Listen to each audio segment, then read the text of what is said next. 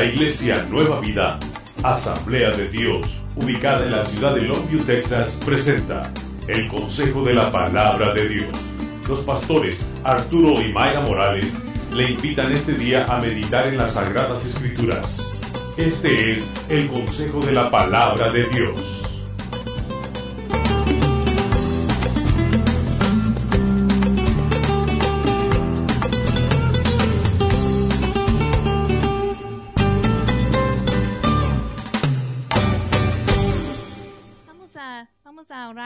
Mañana y pedir que el Señor nos habla.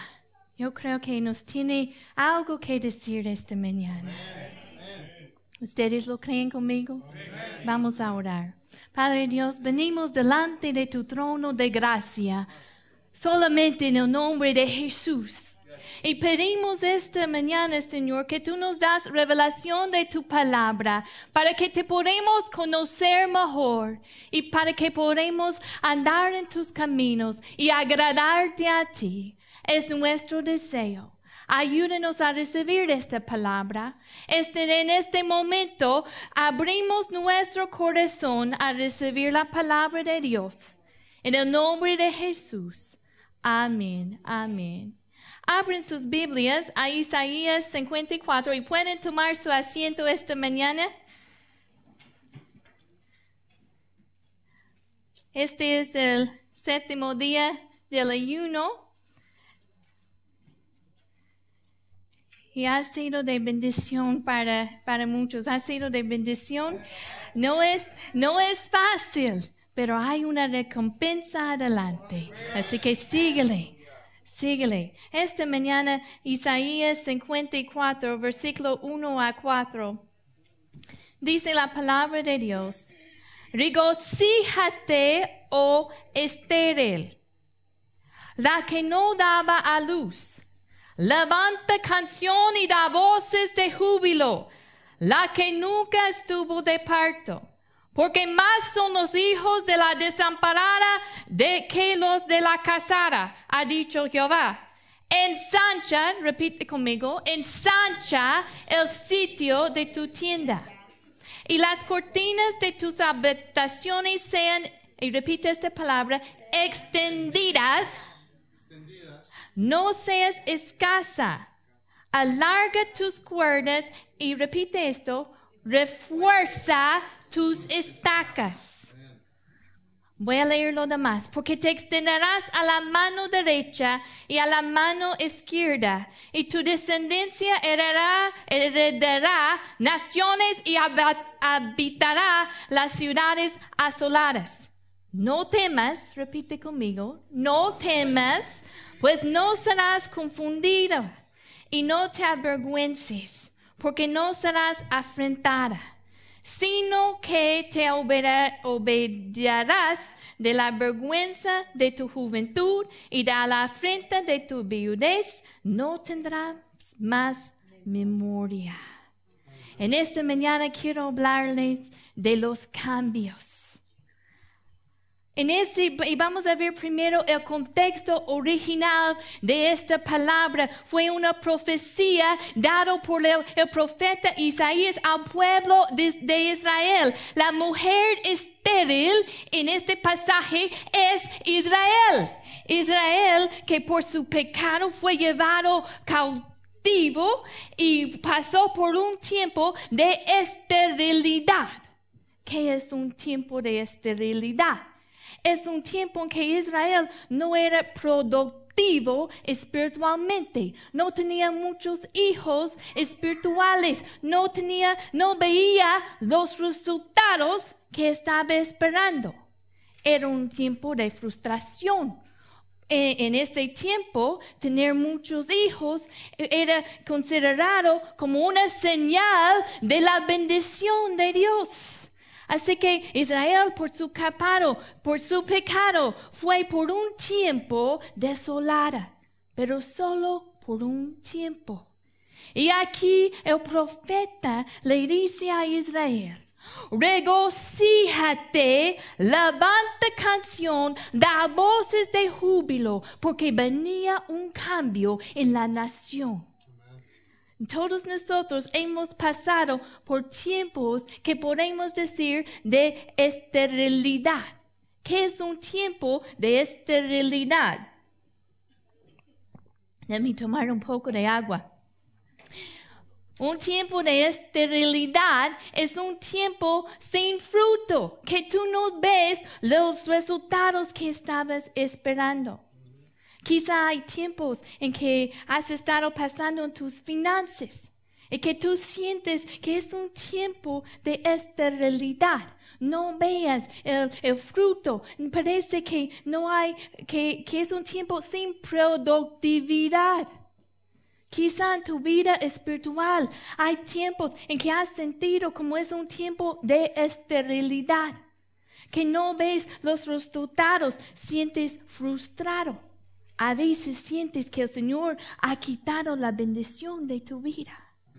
Déjame decirte esta mañana, y lo siento del Señor, que viene un cambio sobre tu vida, que Dios levanta tu canción, regocíjate, da voces de júbilo, porque viene un cambio. Dios te quiere sacar de ese tiempo de esterilidad y te quiere llevar a un tiempo en que tú puedes llegar a tu potencial en el Señor, en un tiempo de productividad. El Señor te quiere sacar ese tiempo de esterilidad y llevarte a su bendición. ¿Cómo lo sé? Hemos estado orando, hemos estado ayunando, hemos estado eh, orando este, esta oración. Mi esposo lo predicó hace semanas y yo he estado orándolo sobre sus vidas. Es la oración de Jabez. Y vayan conmigo a primero de Crónicas 4. Vamos a regresar a Isaías. Así que deja un dedo ahí y otros dedos en primero de Crónicas.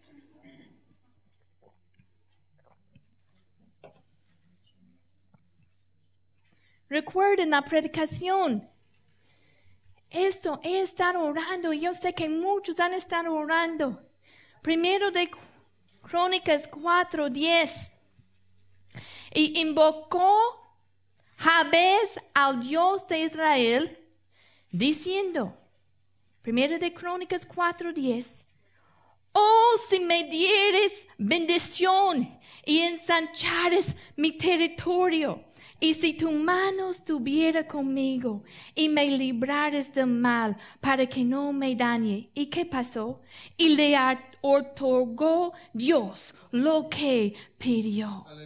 Eh, estaba diciendo, bendíceme Señor, yo quiero sentir esa bendición. He estado en un tiempo de dolor, pero yo sé que viene un cambio sobre mi vida. Bendíceme, ensancha mi territorio y Dios lo hizo. Hermanos, hemos estado ayunando y para muchos quizá ha sido difícil.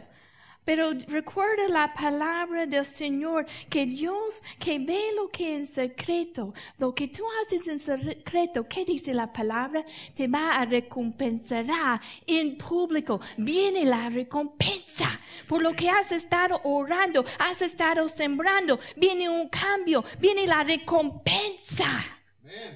Espéralo en el Señor. Hay tiempos de cambios. Pero ¿qué más le dice el Señor a Israel? Le dice, regocíjate. Le dice, levanta canción, da voces de júbilo. Tú tienes que agradecerte, agradecerle de antemano por lo que Él va a hacer. Dale gracias de antemano. Señor, yo me voy a regocijar. Yo sí siento que estoy en ese tiempo de esterilidad, un tiempo en que no veo los resultados, pero yo me voy a regocijar de todos modos. Yo voy a dar voces de júbilo porque yo sé que viene el tiempo de bendición. Yo sé que viene el tiempo en que yo voy a ver la recompensa que tú me has prometido en mi vida regocíjate, levanta canción y da voces de júbilo. Hazlo de antemano porque viene un cambio. Quizás has sentido en una cierta área en tu familia esa esterilidad, en que no ves el fruto. Quizás has estado orando, quizás has estado esperando, pero es un tiempo de frustración. Quizá en la área de tu servicio tus, para el Señor, que has estado trabajando y trabajando, y pero sientes que estás en un área que no da resultados, un área sin productividad. El Señor te va a sacar de allí. Viene un cambio. Él quiere provocar cambios en la vida. Israel estaba en un tiempo de tristeza, quizá un tiempo aún de depresión pero Dios la sacó de allí. ¿Y cómo la sacó? ¿Era por sus méritos? Mira lo que dice aquí. Mira la que en, Isaías 54, la que nunca estuvo de parto, porque más son los hijos de la desamparada que los de las casadas. En otras palabras, no fue por sus méritos, no fue porque ella lo merecía. Era la misericordia del Señor. Era la obra del Señor. Él lo hizo y Él recibirá la gloria.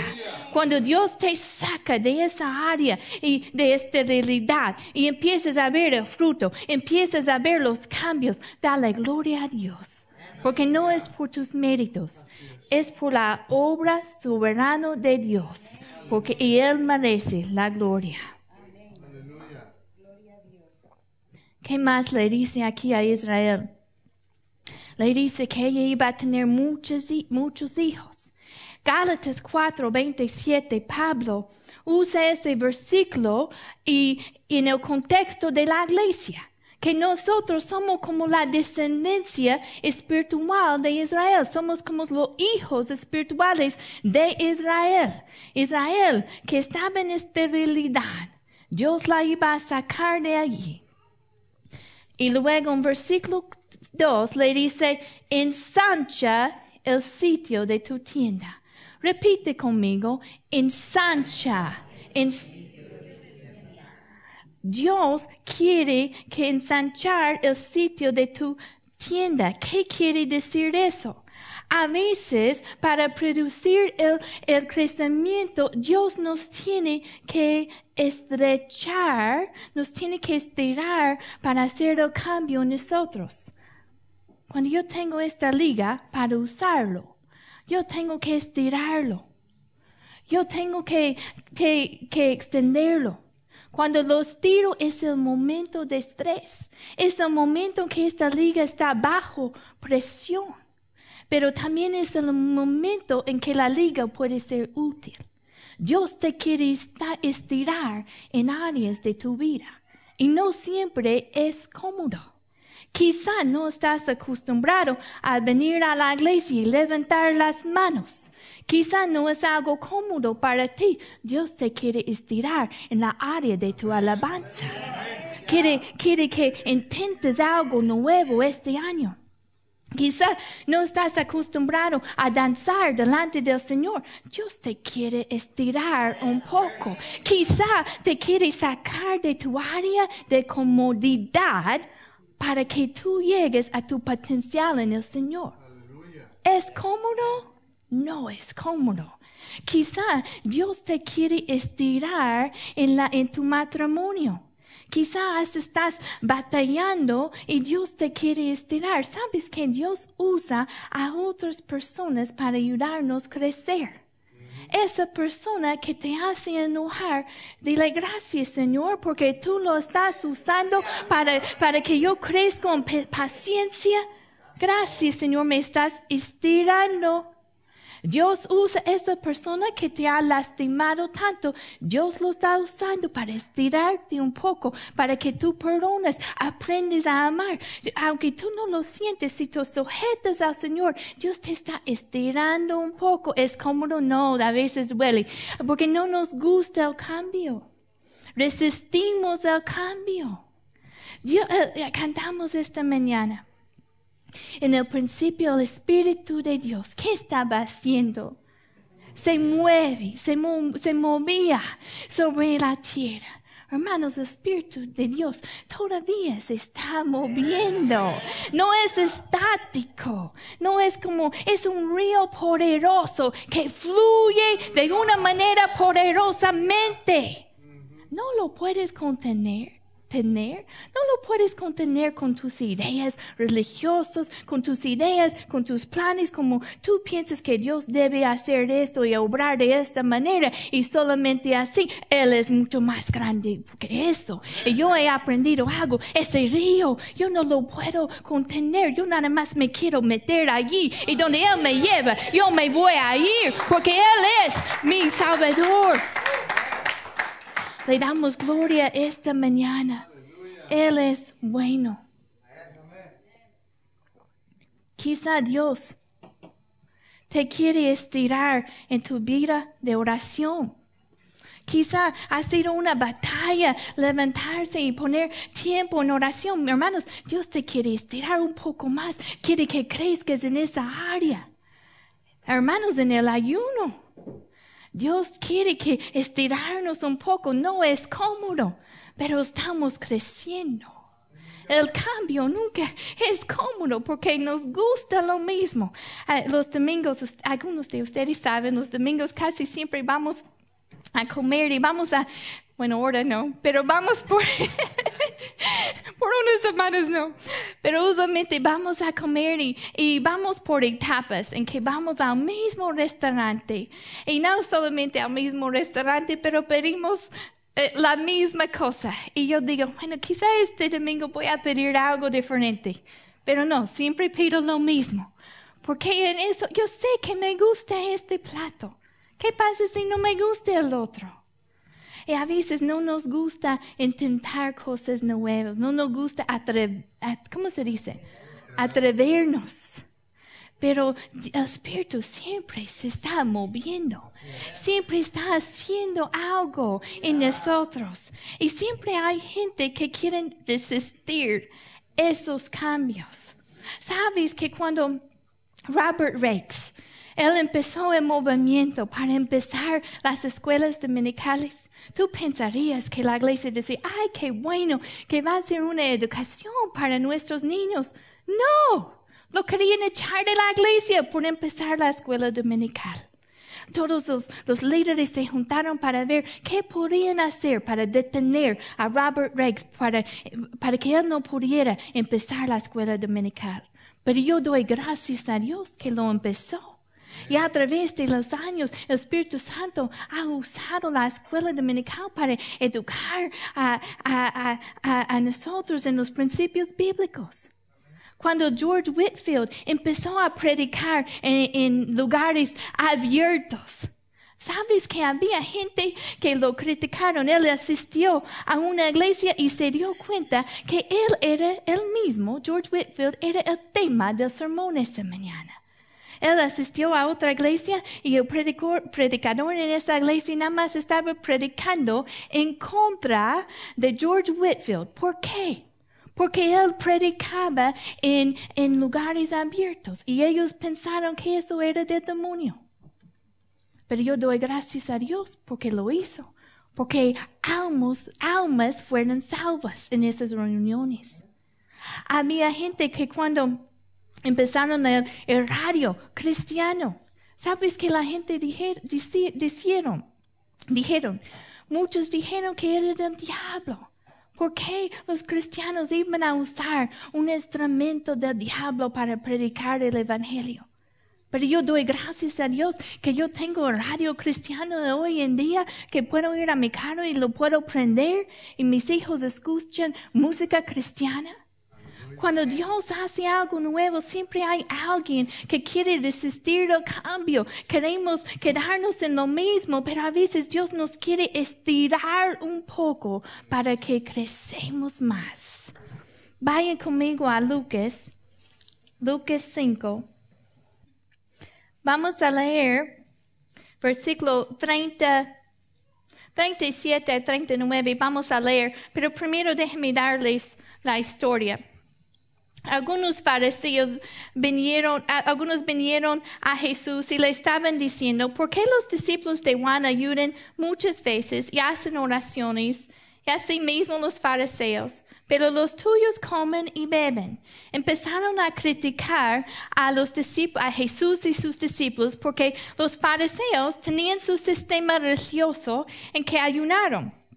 Ayunaron dos veces a la semana los fariseos, pero lo hacían de una manera religiosa para cumplir una obligación, no para acercarse al Señor. Y, Jesús responde en versículo, versículo 34 responde, ¿podéis acaso hacer que los que están de bodas ayunen, entre tanto que esposo está con ellos? Pero mire qué dice después, mas vendrán días cuando el esposo les será quitado, entonces en aquellos días, ¿qué?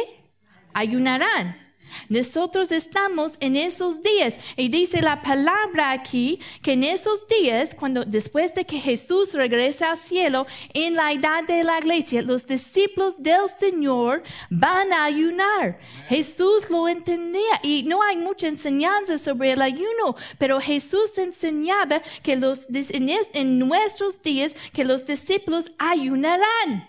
Es lo que Jesús enseñaba pero tampoco de una manera religiosa como los fariseos lo hacían.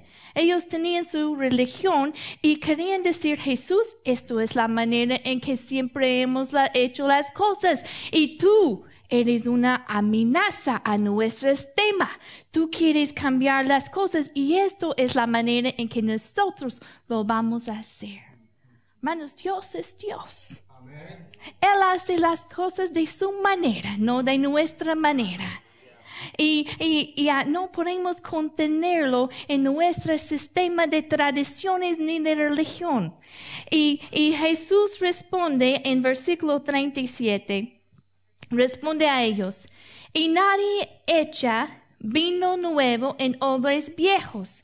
De otra manera, el vino nuevo romperá los odres y se derramará y los odres se perderán.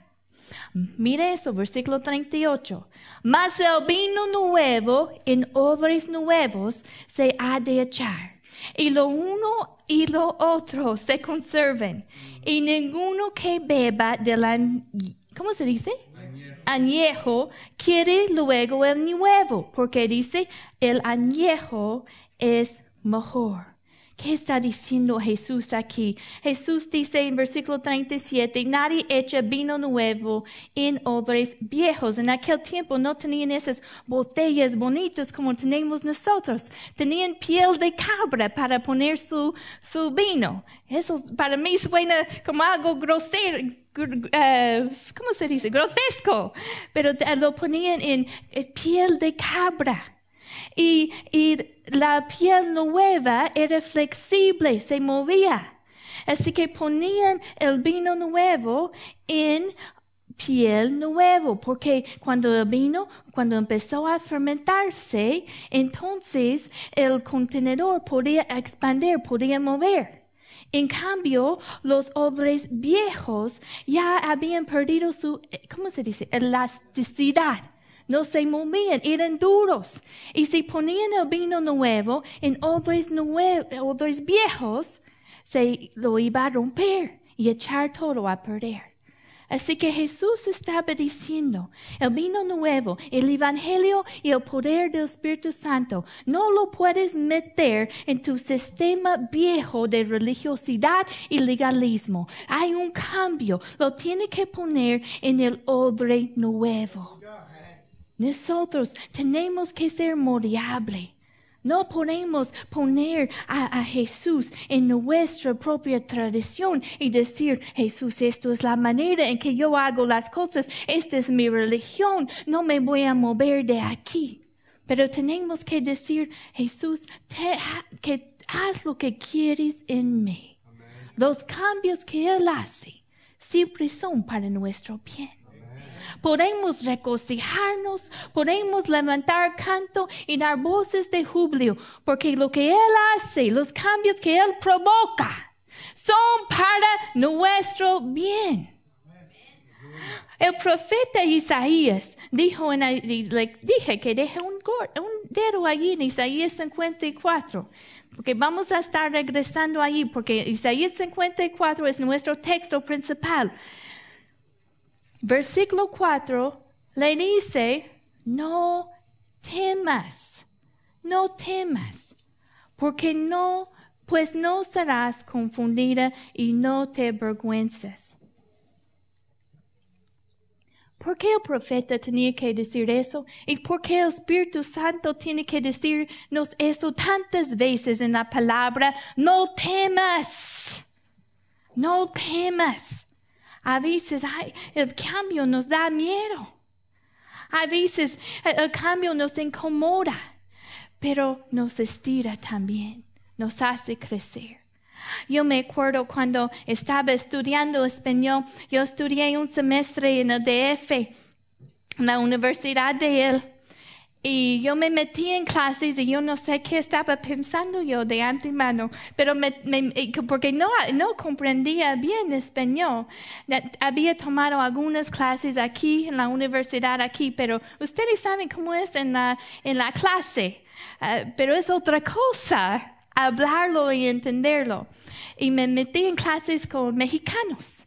Y yo ahí me metí en una clase y el profesor le gustaba hacer bromas de los americanos. Y yo entre lo poco que yo entendía era la palabra gringos y que todos se reyeron y me vieron a mí. Eso es lo que entendí yo me, pero Dios me estaba estirando, me estaba sacando de mi área de comunidad y yo aprendí más español en, en esos siete meses, aprendí más español. Yo creo que en todo mi vida, en todos esos años del salón, yo aprendí más en esos siete meses que había aprendido antes. Porque, pero yo tuve que salir de mi área de comodidad. Dios quiere ensanchar el área de nuestra tienda. A veces eso quiere decir que empecemos a conocer a gente que son diferentes que nosotros.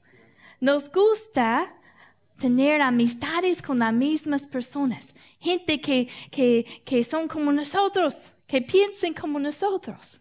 No todos piensen como tú. Y a veces Dios nos quiere sacar de nuestra área de comodidad a veces Él quiere que empezamos a alcanzar a otros que son diferentes que nosotros. Quizá gente que tiene diferente educación que tú, gente, quizá gente que habla en diferente idioma, quizá gente de diferente, um, diferentes creencias, pero Dios quiere que nosotros lo alcanzamos.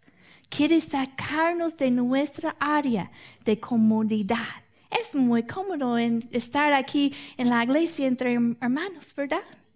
Tenemos nuestras reuniones, lo disfrutamos, pero a veces no es tan cómodo ir a testificar a alguien que tú sabes que a lo mejor te rechaza y quizá esa persona quizá huele feo de todos modos y quizá no tiene mucho dinero y quizá se vista mal y quizá no tiene buena educación y quizá se porta de una manera grosera. Pero Dios quiere que, como dice aquí en Isaías, quiere halagar tus cuerdas, quiere que alcances a más personas, quiere sacarte de tu área de comodidad para que el reino crezca. Debe ser nuestro deseo. Hermanos, yo disfruto estar aquí entre hermanos, pero hay un mundo entero allí y no todos piensan como nosotros. Hay muchos que necesitan al Señor y no todos son como nosotros. Hay mucha necesidad. Dios quiere sacarnos de nuestra comodidad para hacer cambios. No es siempre cómodo, pero no temas. Él está contigo. Tenemos que tomar pasos de fe. ¿Qué dijo Jesús a Jairo? Dijo, um, como lo dijo, no temas, solamente cree. No temas, solamente cree. Nosotros vivimos por, fe. Dice la palabra que los justos por la fe vivirán. Nosotros somos los justos y nosotros vivimos no por lo que vemos, pero nosotros vivimos por la fe. Tomamos pasos de fe. A veces es incómodo, pero Dios nos quiere estirar en el área de testificar de tu fe. Dios te quiere estirar un poco. Quizá eso, quizá nunca lo has hecho, pero Dios quiere que salgas de tu área de comodidad para que su reino avance. El reino de Dios siempre va avanzando. ¿Cómo sé que vienen viene cambios en tu vida? ¿Cómo sé que vienen cambios en nuestra iglesia? Porque el reino de Dios siempre avanza. No se queda estancado. A veces las personas se quieren, se quieren quedar estancadas, ¿verdad? Pero el río de Dios es un río que fluye, que mueve, es poderoso. El reino avanza y la pregunta es si yo me voy a avanzar con el reino o si yo voy a resistirlo. Yo quiero decir, Jesús, haz lo que quieres hacer en mí. A veces es una área, es una área de malos hábitos y hemos estado quizá nuestras propias fuerzas intentando quitar ese mal hábito, ese pecado. Y hemos estado con la carne intentando luchar la carne. Decir, y, hacemos esto al principio de año, muchas veces, ¿verdad? Decimos eso al principio de año, yo voy a quitar ese mal hábito y con toda determinación de nuestra carne lo vamos a hacer. Pero sabes que el, ayuno y oración es un tiempo de humillarnos y decir, Señor, yo no puedo. Hazlo en mí. Cambia lo que tú quieres. Yo soy, yo voy a ser como ese odre nuevo que puede cambiar, que es moldeable, que el vino nuevo lo puedes derramar en mí y hacer lo que tú quieres en mí. Cámbiame, Señor. Vayan conmigo a Colosenses 1.29. Colosenses 1.29. Dice, para, que, para esto también trabajo, luchando según la fuerza de Él, la cual actúa poderosamente en mí.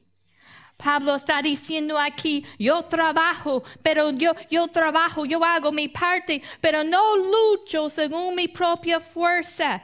Dice aquí, luchando según la fuerza de Él la cual actúa poderosamente en mí. Espíritu Santo, si somos como ese odre nuevo que es moldeable, que decimos, Señor, cámbiame, haz lo que quieres en mí, el Espíritu Santo actúa de una manera poderosamente en ti y tú puedes luchar no según tus fuerzas, pero con sus fuerzas, porque Él está actuando en ti. El ayuno, la oración lo que hace es activa ese poder que está en ti. Activa ese poder para que tú tienes las fuerzas de luchar con las fuerzas de Él que está actuando poderosamente en ti. No intenta vencer la carne con la carne. En el ayuno ponemos a un lado la carne lo ponemos a un lado para enfocarnos en el Espíritu. Entonces el, Señor nos ayuda que nosotros podemos luchar con sus fuerzas. Vamos a regresar ahora a Isaías 54. ¿Todavía tiene su dedo allí? 54 versículo 2, no solamente le dice que debe ensanchar el sitio de su tienda, las cortinas de sus habitaciones sean extendidas, no seas escasa, alarga tus cuerdas, pero ¿qué más dice? Refuerza tus estacas. Repite eso conmigo. Refuerza tus estacas en medio de los cambios, en medio del crecimiento en la vida, hay, hay principios bíblicos que nunca van a cambiar. Y esos son como nuestras estacas. Cuando vas, yo me acuerdo cuando era chica, mi, mi papá me nos llevaba a acampar. ¿Y qué es la primera cosa que haces? Empiezas a poner la, ¿cómo se dice? La tienda Así se dice la tienda. Y tienes que poner bien las, las estacas para que no se mueve. Y si viene una tormenta y si no has puesto bien las estacas, se puede caer todo, se puede mover. Tienes que tener bien firme las estacas. No esperas hasta que viene la tormenta para decidir qué crees. Tienes que saber de antemano en quién crees para que cuando viene la tormenta hay principios bíblicos que te mantiene firme y, parado firme sobre la roca. Vayan conmigo a, a segundo de Timoteo 1, segundo de Timoteo 1, 12. entre más que en ese, en ese tiempo, entre más que se, enchaba las cuerdas, e, e, entre más que se la tienda, más necesitaban tener las estacas puestas firmemente. En medio de los cambios, hay, hay principios bíblicos que no cambian. Tenemos que saber en quién creemos. Segundo de Timoteo 1, 12 y 13. Por lo cual asimismo padezco esto, pero no me avergüenzo, porque yo sé a quién he creído y estoy seguro que es poderoso para guardar mi depósito para aquel día. Retén la forma de las sanas palabras que de mí oíste en la fe y amor que es en Cristo Jesús. Pablo está diciendo que él, estaba sufriendo, pero dice, no me avergüenzo porque yo sé en quién he creído. Tienes que tener las estacas bien puestas, bien fuertes, para que cuando viene la tormenta, tú sabes en quién has creído. Hay ciertos, hay principios bíblicos que te mantienen firme. En medio de todo cambio hay cosas que no cambian y esta es la palabra de Dios que permanece para siempre. En, en esto fundamos nuestra vida. Y Pablo le dice a Timoteo, retén la forma de las sanas palabras. Pónganse de pie esta mañana.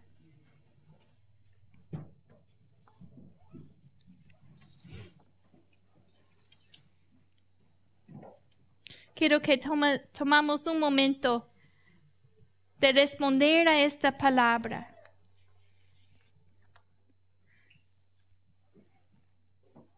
Y quiero que permites que el Espíritu te hable esta mañana. Cierre tus ojos todos. Si hay alguien aquí y tú no conoces al Señor como nunca lo has recibido de una manera personal, como tu Señor y Salvador. Nunca has decidido seguirle a Él. Hoy es el día de la salvación. Dice la palabra que todos hemos pecado. El castigo de ese pecado es la muerte.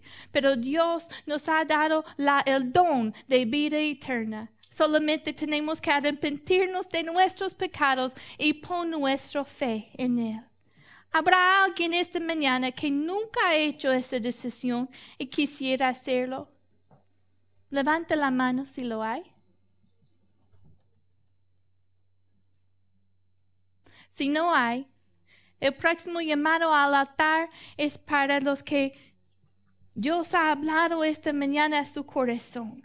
Y si tú has estado experimentando una área de esterilidad en tu vida, quizá una, una área en que no has visto la bendición, no has visto el fruto, no has visto la productividad, no has visto los resultados que esperaste. Y que tú sabes que Dios quiere hacer cambios en esa área de tu vida. Quizá es en tu área, eh, quizá es en tu vida cristiana que tú sabes que Dios te quiere estirar en tu vida de oración. Quizás en tu área de, de, tu matrimonio, de relaciones con otras personas y sabes que Dios, hay cambios que Dios va a hacer y tú quieres decir, Dios, haz lo que quieres en mí, aquí estoy. Les invito que vengan, los que quieren venir, los que quieren, nadie, eh, eh, vamos a abrir el altar y vamos a tener un tiempo, todos que, todos que decían, Señor, esto es para mí. Yo quiero que tú hagas lo que quieres en mí. Yo quiero ser como ese odre nuevo, que es moldeable, que tú puedes tener, hacer tu voluntad en mi vida. Vengan, vamos a orar esta mañana. Les invito, abro la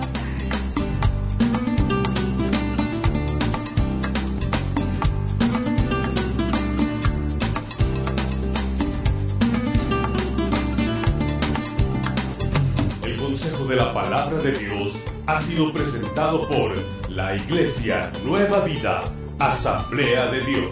Nuestra dirección 4820 Tenneryville Road, Longview, Texas 75604. Nuestro número telefónico 903-759-7643. Nuestra página en internet